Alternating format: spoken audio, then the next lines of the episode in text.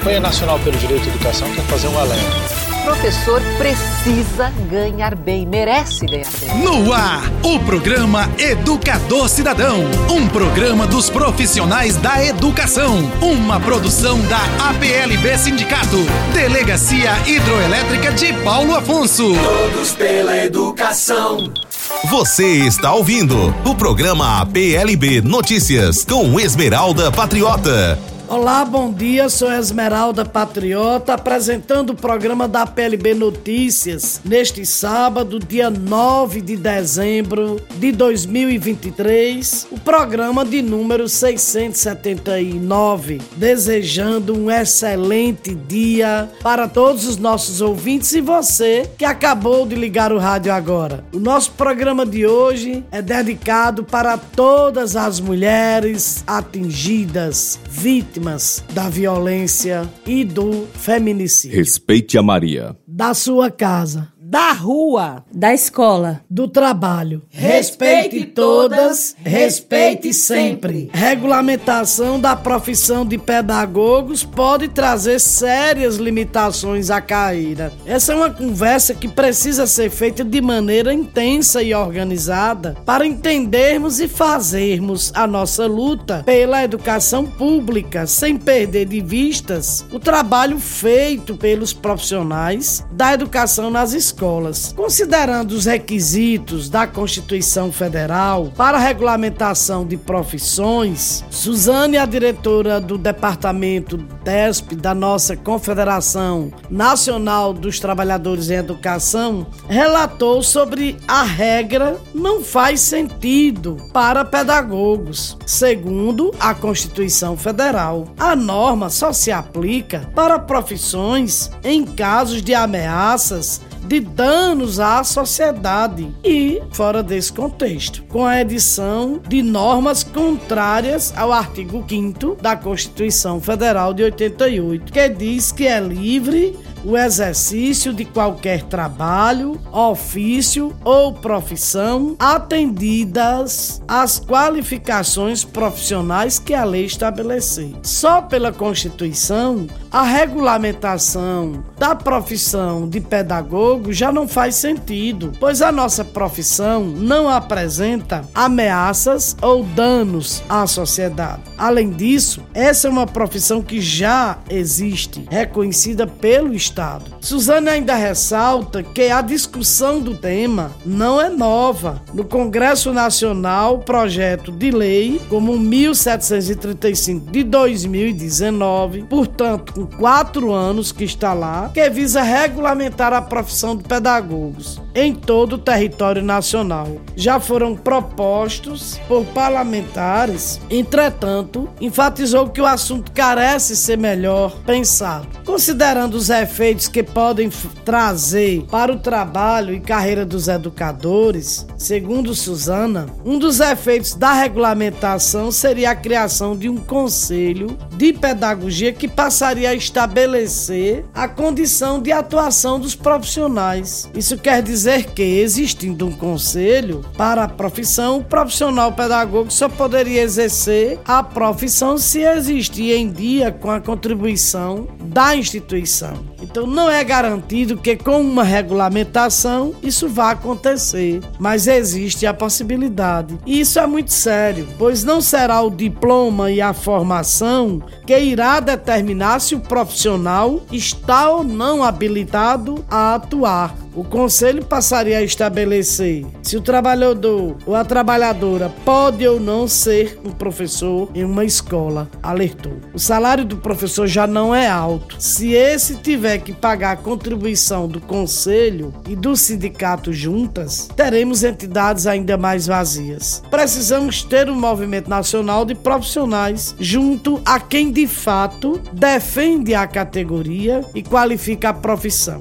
Quem defende a valorização valorização profissional são os sindicatos e não os conselhos. Isso não é atribuição de conselho, e sim de sindicato. É por meio deles que vamos melhorar a profissão. É curioso, né? Esse povo inventa coisa, tanto problema que a gente tem. Ainda ignora o Conselho Nacional da Educação, ignoram a LDB que diz lá claramente quem é, quem pode e deverá ser um professor e um pedagogo.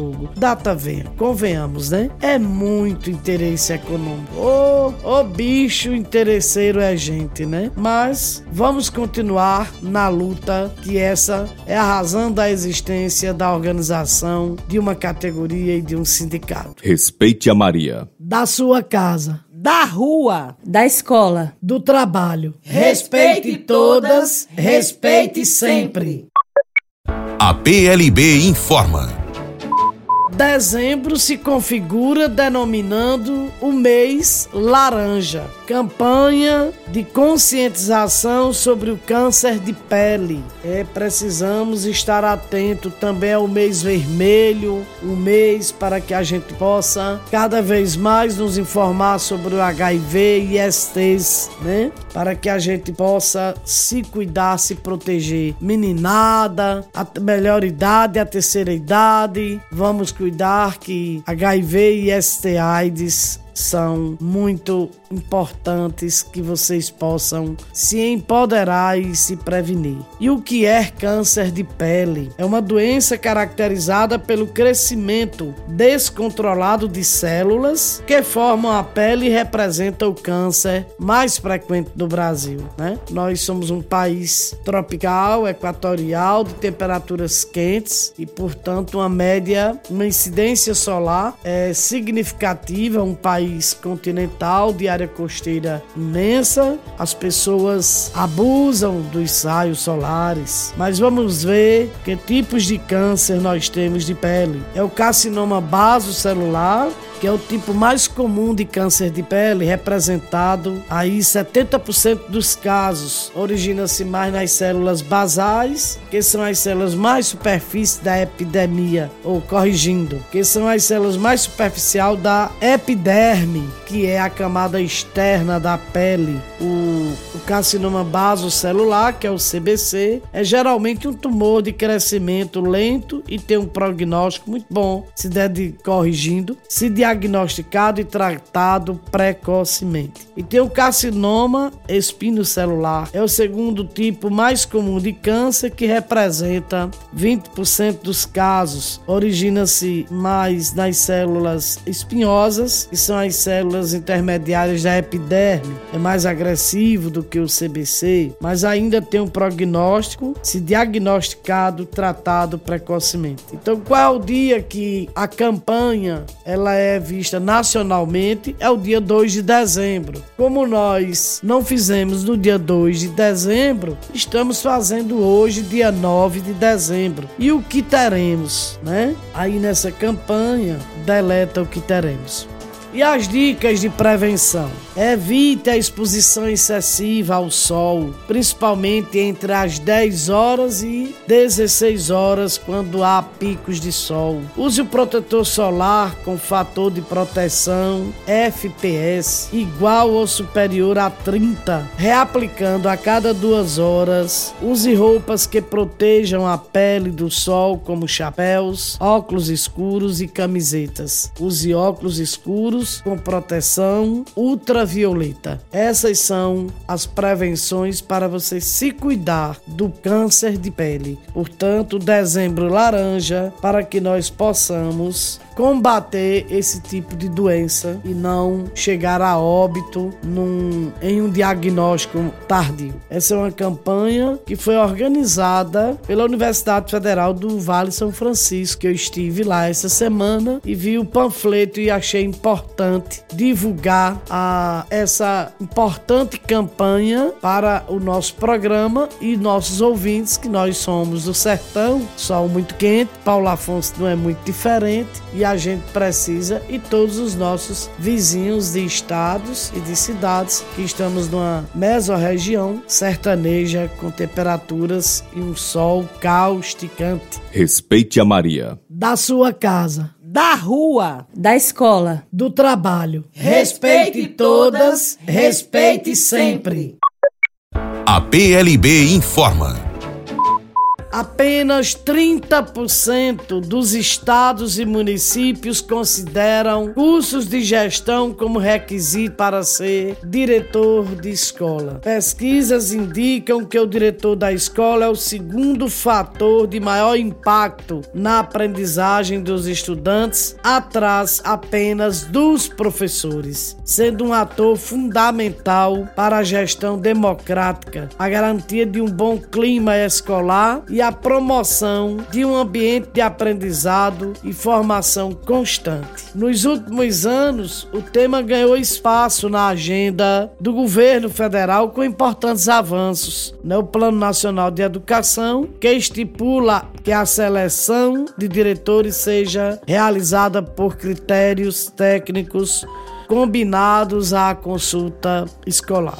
A PLB Notícias, a educação em primeiro lugar que o Edivan Cavalcante tá agradando. É hora de você fazer um investimento inteligente em energia solar. Parcelamos em até 144 meses. Aprovação rápida, sem burocracia. Do financiamento à instalação. Nossa equipe vai te acompanhar de perto em todo o processo. S Solar Sandes, energia solar do Brasil. Siga no Instagram S Solar Nordeste, em Alagoas, 82 991 26 64 42 e em Bahia, 75 99204 1465. Pare de pagar contas altas altas da sua energia. S Solar, Sandes Energia Solar do Brasil. Esmeralda Patriota. Caro ouvinte, você ligou o rádio agora a quem interessar, ajudar. Nós continuamos com o apoio ao projeto das mulheres vítimas de violência com kits de higiene, roupa, calçado, para que possa levar a DEAN. A DEAN através das delegadas, tem um projeto onde empresários, lojistas, pessoas comuns, enfim, pessoas de, com boa vontade é, doam né, kits de higiene, shampoo, roupas em condição de uso, calçado, é, para que as mulheres possam é, se recompor da violência cometida quando chega à delegacia. Portanto, a PLB continua parceira e localizada na rua Santos Dumont 382 Centro é, para ser um posto de acolhimento desses equipamentos ou materiais e para ajudar. Caso você não queira levar para a PLB, pode se dirigir diretamente para a DEAN nos horários normais de segunda a sexta-feira. Voltou o samba enredo, voltou o pandeiro, voltou a guitarra baiana, o frevo dobrado, voltou o piseiro e o chachado, voltou a fantasia, a marchinha e a alegria geral. Voltou o nosso maior amor. Voltou o carnaval. Voltou o respeito, a inclusão, a diversidade. Voltou o amor. E no amor tem que ter proteção. Use camisinha.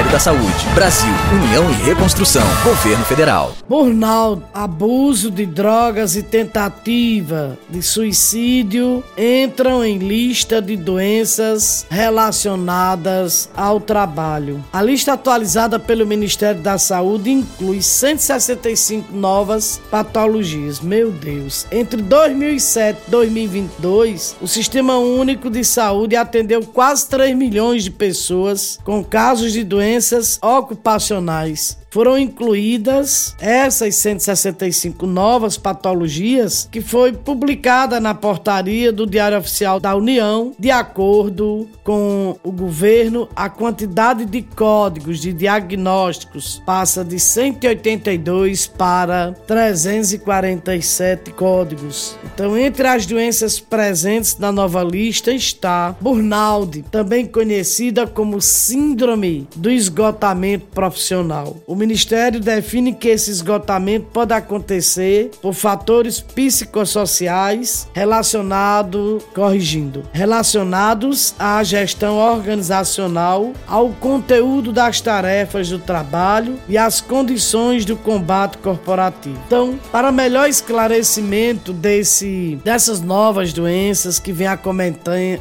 corrigindo. Para melhor esclarecimento dessas doenças novas que vem acometendo a classe trabalhadora e burnout também é uma das doenças que ocorre muito na categoria da educação. Vamos escutar um pouco dos esclarecimentos e recomendação Dr. Drauzio Varela.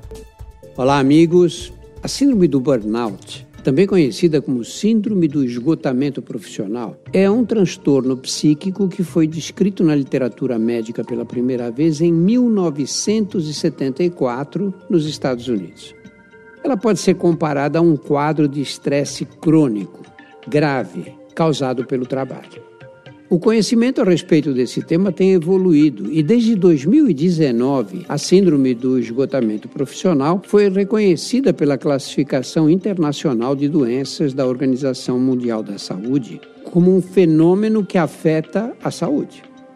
De acordo com a Associação Internacional de Manejo do Estresse, no Brasil, 72% das pessoas que estão no mercado de trabalho sofrem de alguma sequela ocasionada pelo estresse.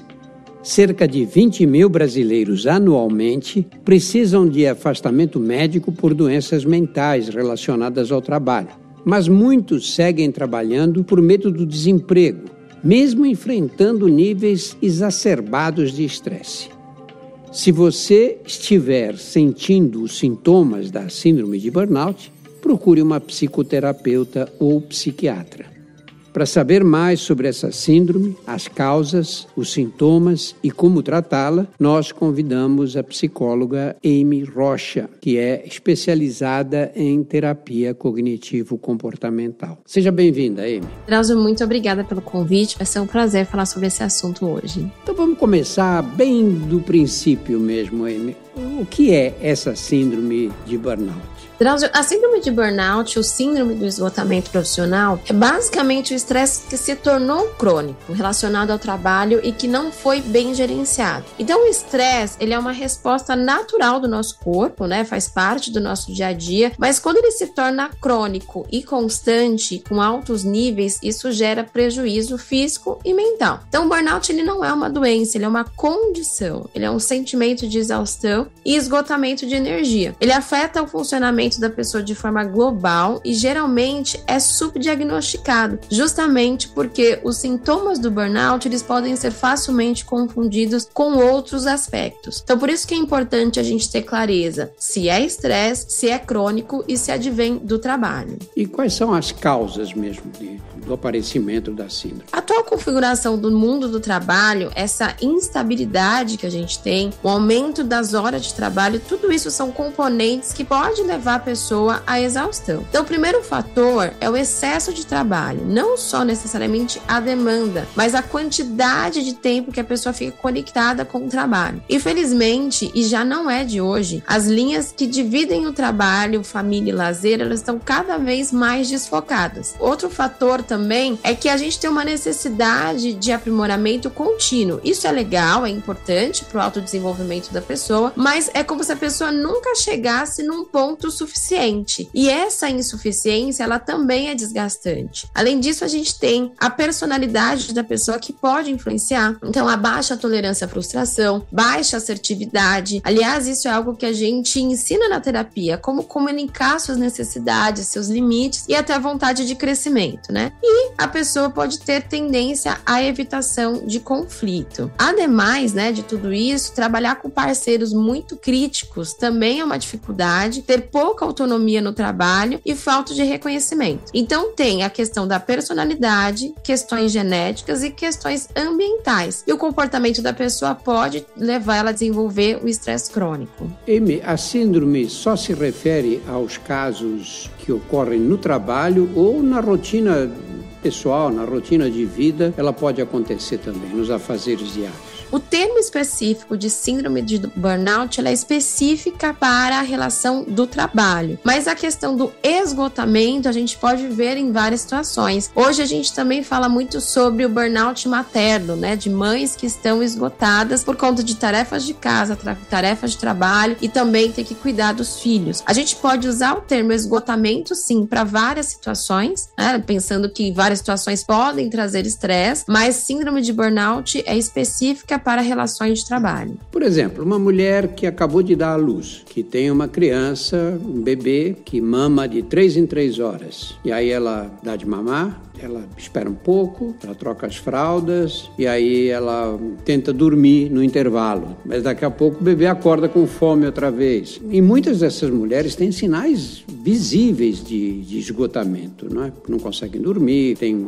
todo o cuidado com o bebê que estressa, não é? Isso não é chamado de síndrome de burnout. Não, não, a gente não chama de síndrome de burnout, mas claramente a pessoa está num, numa situação de um índice elevado de estresse. Com certeza isso deve ser levado em consideração. O ambiente que ela está e o dia a dia dela, né? Mas a gente não chama de síndrome de burnout, porque essa conjuntura que a gente chama é especificamente para o ambiente de trabalho mesmo. Então, se é especificamente para o ambiente de trabalho, quais são as profissões que correm mais riscos de desenvolver a síndrome? Hoje a gente sabe que quanto maior contato com pessoas e aumento de responsabilidade, maior a probabilidade da pessoa desenvolver o burnout. Então, médicos, enfermeiros, bombeiros, psicólogos, até atletas profissionais podem desenvolver o burnout. Aliás, foi com estudos com enfermeiros que começaram os primeiros diagnósticos de burnout, que eles lidam com vida e morte diariamente, mas isso não é determinante. Então, pessoas que lidam com máquinas podem ter burnout por conta da repetição, da pressão depressão, da falta de contato com pessoas, né, que é extremamente ao contrário, a falta de perspectiva. Então tem algumas profissões sim que tem mais chance de desenvolver o burnout, mas isso não descarta nenhuma outra. Você não tem um exame laboratorial para diagnosticar ou para confirmar a síndrome. Né? Vocês, psicólogas e psiquiatras, se baseiam nos sintomas. E quais são os sintomas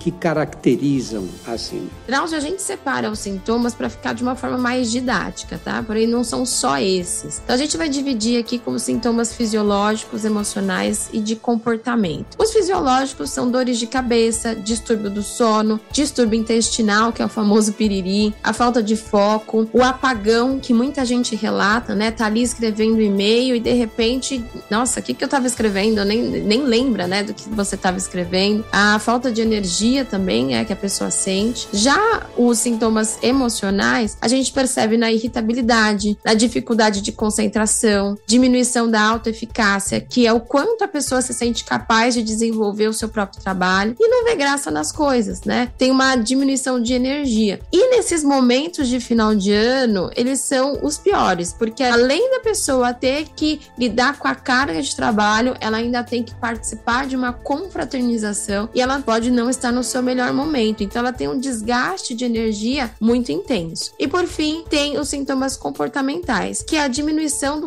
do comprometimento, o isolamento, muitas vezes o abandono por falta, né? A pessoa acaba faltando no trabalho e pode levar a pessoa ao aumento de consumo de álcool e drogas. E a gente também tem um sintoma comportamental ao contrário, que é aquela pessoa que mesmo se sentindo esgotada, sem energia, ela continua trabalhando além da conta, porque porque ela não quer mostrar que ela não tem, né, não está capaz naquele momento, por conta de um estigma social. Né? Então ela pode ou diminuir o máximo o seu comprometimento ou aumentar além do que ela pode, só para demonstrar que ela ainda está no jogo, né? O Amy, esses sintomas não se estabelecem da noite para o dia. Não é uma coisa que, ah, eu estou trabalhando, estou normal, estou feliz da vida, amanhã eu acordo, estou em burnout. Né? Eles se instalam lentamente. Né? A pessoa demora para perceber perceber que está acontecendo alguma coisa de errada com ela? Sim, infelizmente ela demora porque baixa energia a gente pode ter em qualquer situação, né? Às vezes pegou um projeto e se engajou bastante, no final desse projeto a pessoa está mais tranquila, né? Talvez não quer pegar um projeto logo em seguida, ou dores de cabeça pode ser constante, até por trabalhar tanto na frente do computador. Então ela começa a sentir alguns sintomas, mas começa a dar outros nomes a isso, né? Começa a identificar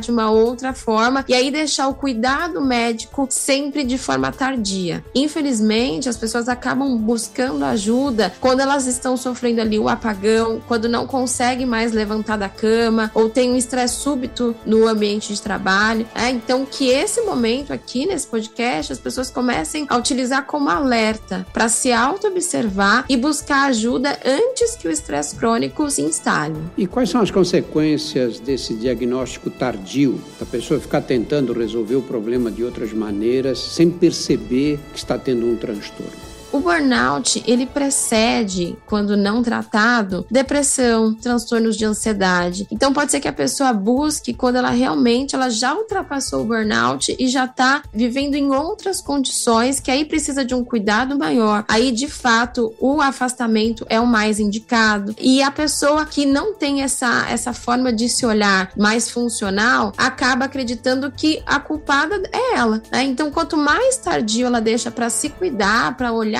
para si, pior o estado que a gente vai ter e mais demorado é o tratamento. E qual é o tratamento? Tratamento ele é feito principalmente com psicoterapia, mas dependendo da gravidade ou até de outras doenças que acompanham, é necessário acompanhamento medicamentoso com psiquiatra. E não só o medicamentoso, mas também repor vitaminas que o estresse crônico acaba minando no corpo da pessoa. Então, na terapia, a gente convida a pessoa também a rever sua relação de trabalho, porque não adianta a gente tratar só a pessoa né, e ela voltar para o mesmo ambiente estressor da mesma forma. É como se a gente tratasse uma ferida, e aí quando começa a aparecer aquela casquinha, a pessoa vai lá e tira a casquinha e volta a sangrar. Então a gente tem que ajudar a pessoa a rever sua relação de trabalho. Além disso, Drauzio, é, a gente tem que convidar a empresa para repensar como ela pode fazer sua parte, pois o burnout ele não é só uma questão do indivíduo, muito pelo contrário. A empresa tem a sua parcela de responsabilidade do ambiente que ela oferece para esse colaborador se desenvolver. Quando você começa o tratamento tratamento, seja qual for, as respostas costumam ser rápidas ou há necessidade de um tratamento mais a médio prazo? Depende do grau que a pessoa apresenta, depende do quão mal ela está. Mas a gente começa a perceber uma melhora ali nos primeiros dois, três meses, onde se ela estiver fazendo o uso de medicamento, o medicamento começa a fazer o efeito e a pessoa começa a ter uma postura diferente frente ao trabalho. Né? E isso a gente, lógico, não consegue em uma semana. Então, no mínimo aí uns dois dois, três meses, a gente começa a caminhar para essa melhora. E as pessoas costumam se recuperar completamente dessas crises? É possível, com a terapia e, se necessária, a medicação, que a pessoa retorne sua vida normal, né? Até com novos aprendizados, fazendo com que ela viva melhor. Mas o mais importante é que ela tenha ali um comportamento preventivo, porque também é possível ela cair novamente nesse estado de burnout. Eu trabalho muito e muitas vezes sobre pressão. O que, que eu posso fazer? Fazer para tentar evitar chegar a essa situação de burnout? Estabelecer uma relação com o seu trabalho de forma saudável, entendendo os seus limites e como o burnout ele é o estresse crônico e o estresse também faz parte do nosso dia a dia, é incluir momentos de relaxamento, momentos ali de descompressão para equilibrar estresse e relaxamento, estresse relaxamento, porque o estresse ele faz parte do nosso modo de viver. A gente talvez um pouco mais estressado consiga correr um pouco mais, né? Então faz parte do nosso organismo. Mas ele só é efetivo quando a gente equilibra com momentos de relaxamento também. Então pensar na sua forma de trabalho como uma parte da sua vida e não como a sua vida, que você só é o seu trabalho, e equilibrar a sua vida pessoal, equilibrar momentos que você não está trabalhando, mas está se divertindo, está adquirindo conhecimento, para que esse estresse não chegue a níveis que possa chegar à cronificação que a gente diz. Você está ouvindo o programa PLB Notícias com Esmeralda Patriota.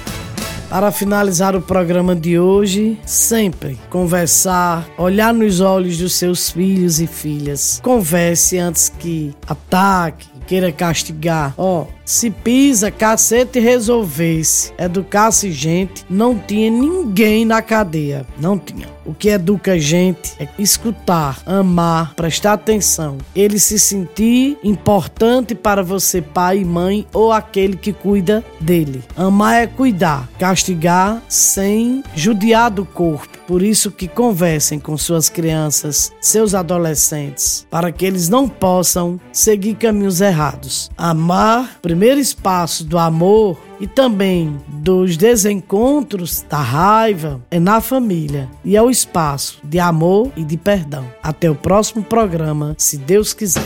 Todos pela educação. Não seja cúmplice, denuncie o abuso e a exploração sexual de crianças e adolescentes. Diz que 100 Conselho Tutelar 3282-0653 0800 285 3336 DEAM Delegacia Especial de Atendimento à Mulher 3282 5362 APLB Notícias. Final de mais uma edição do nosso programa APLB Notícias. Até o próximo encontro. APLB Notícias. Na sala de aula é que se forma um cidadão. Na sala de aula é que se muda uma nação. Na sala de aula não há idade nem cor. Por isso aceite e respeite o meu professor.